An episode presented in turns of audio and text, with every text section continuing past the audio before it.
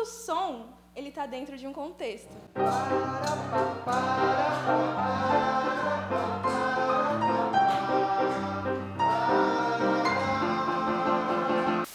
Você já ouviu falar em paisagem sonora? Dentro do estudo de paisagem sonora, Schaefer é a maior das referências, ele é a referência.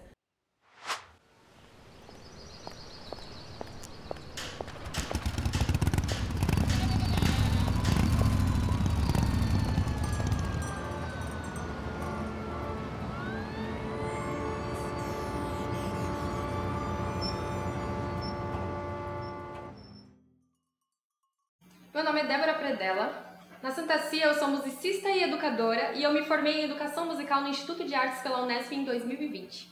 Meu nome é Ana Cruz e aqui na Santa Cia eu também sou educadora e musicista e eu me formo esse ano, em 2021, em Educação Musical pelo Instituto de Artes da Unesp. O áudio que vamos ouvir a seguir é um compilado de momentos de um dia nosso de trabalho. Obrigado, viu? Imagina, obrigada eu. Bom fim de dia. Pra você também, bom, Bom fim. trabalho. Ah, obrigada. Tchau, tchau.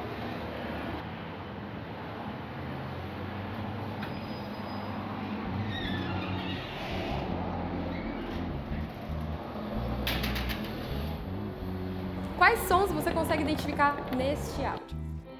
Quais ambientes sonoros você consegue identificar nesse áudio?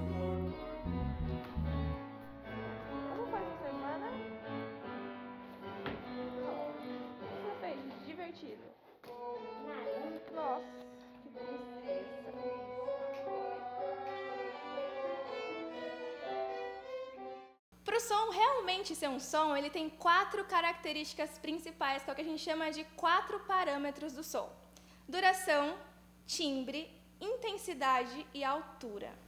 Dentro desses elementos que compõem a paisagem sonora, como som, por exemplo, também existe o que a gente chama de ruído.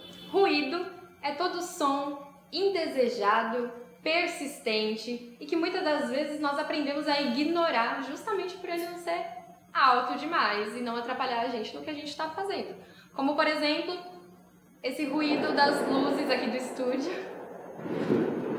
Os fogos já não são ruído, né? Estão mais para som ou barulho, que é Barulho. o próximo ponto. Barulho é todo esse ruído ou todo som que incomoda a gente. Por isso que a gente vai dizer agora que barulho ele também é contextual. O que é barulho para mim pode não ser barulho para Débora, por exemplo. Um barulho para Débora é lixa de unha. Toda vez que alguém lixa ela fica extremamente irritada. Ela deixa de ser ruído e vira barulho porque me atrapalha num nível alto. E aí, se a gente for pensar em contextos, uma coisa é você numa torcida de futebol gritando, naquele momento, aquele barulho não é barulho, ele vai soar como música pra você. Mas se você tá na sua casa, por exemplo, o seu vizinho tá com som alto em determinado horário, e mesmo que seja uma música que você goste, se você não quer ouvir naquele momento, essa música pode se tornar um barulho muito incômodo. Bom, a gente falou de som, de ruído, a gente divide o som em dois tipos de sons diferentes, que são os sons regulares e os sons irregulares. O ruído, ele entra nessa vertente dos sons irregulares. Mas dá para fazer de um jeito com que o ruído fique agradável para a gente. Os ruídos naturais, por exemplo, eles estão dentro do nosso contexto de paisagem sonora, mas nem sempre eles irritam a gente. Chuva pode ser sim considerado um ruído, dependendo da intensidade. O trovão pode ser considerado um ruído. Ruídos organizados de uma forma com que a gente consiga, é, talvez, ritmá-los, podem sim ser música.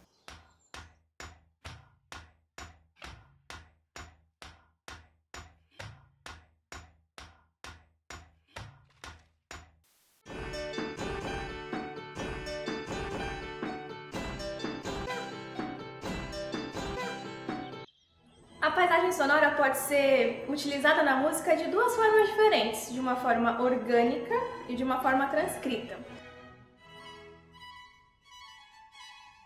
Em Primavera, das quatro estações de Vivaldi, o trio de violino representa os pássaros, por exemplo.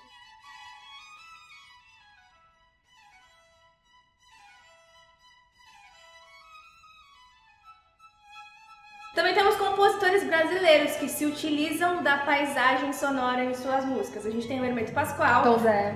tem o Tom Zé também. Um bom exemplo de disco do Tom Zé para vocês conseguirem ouvir bem assim o uso desses elementos de paisagem sonora é o Tropicalia Lixo Lógico, onde nos finais das faixas geralmente ele insere vozes, conversas, ruídos. Tanto que esses elementos no disco foram interpretados pela gravadora na época como erros de gravação, mas não eram erros de gravação. Era paisagem sonora. Bom, o ambiente sonoro se dá de várias maneiras diferentes. Aliás, sempre, sempre existe paisagem, gente. Independente do lugar que você está, estão acontecendo sons e aquilo é uma paisagem sonora. O estudo de Schaefer para entender a paisagem sonora, ele começa antes tentando entender a comunicação acústica. Todo som, ele diz alguma coisa. E era muito difícil colocar isso em palavras. Tá, eu estou estudando som, mas o que, que exatamente eu estou estudando?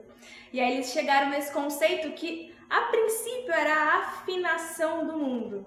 E depois ele foi trazido para o francês e virou paisagem sonora. Então, quando as máquinas chegam e carros e começa a ocorrer um compilado de muitos barulhos, ele considera que isso é o ser humano desafinando o mundo. A paisagem sonora do ambiente urbano ela é extremamente caótica. A ideia do estudo é pensar como que eu posso deixar o meu ambiente sonoro mais agradável? Como é que eu penso som querendo pensar a qualidade de vida também? Um exercício interessante é você refletir sobre como você se sente em diferentes lugares. Como é você, ao chegar em casa depois do trabalho, pegando o metrô da Sé no horário de pico, com todo aquele barulho, né? Como que você chega em casa, qual é o seu nível de estresse e como que é você depois de passar um dia na sua casa tranquilo ou numa casa de campo, qualquer coisa assim. É, às vezes a gente não percebe como esses barulhos interferem no nosso humor, no nosso estado emocional.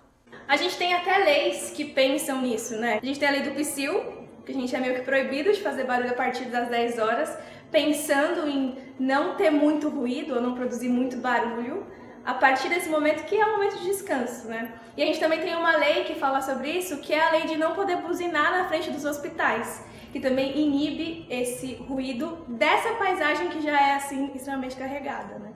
É, pensa-se medidas para silenciar um pouco mais os lugares fossem adotadas, como o nosso nível de estresse não seria reduzido. Por exemplo, um professor numa sala de aula com 40 alunos, não são só os sons dos alunos falando o tempo todo que ocorrem. Fato é que nem sempre a gente consegue realmente perceber todos os sons que estão presentes ao nosso redor.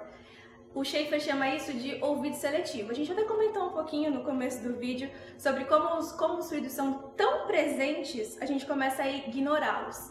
Mas quanto mais consciente você tá da paisagem sonora em que você está inserido, mais atuante nela você consegue ser. Estando consciente do meu ambiente sonoro, eu posso, por exemplo, escolher erguer a cadeira ao invés de arrastar a cadeira. Os professores agradeceriam muito. Eu posso escolher fechar a porta devagarzinho, ou ao invés de deixar ela bater com o vento, sabe?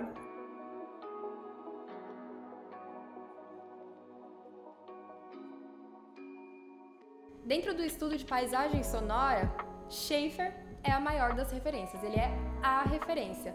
Schaefer ele é compositor, educador musical e ele é conhecido por ter sido um dos primeiros a se preocupar com o que ele chama de ecologia acústica, ambientes sonoros e tudo isso que nós estamos trazendo aqui neste vídeo. Ecologia acústica, que é o estudo do homem no ambiente sonoro. É legal falar também que o Schaefer ainda está vivo. Pensando em tudo isso que a gente trouxe nesse vídeo hoje, eu gostaria de fazer uma provocação. Nós gostaríamos de fazer essa provocação para que você pare nesse exato momento e escute todos os sons que estão ao seu redor.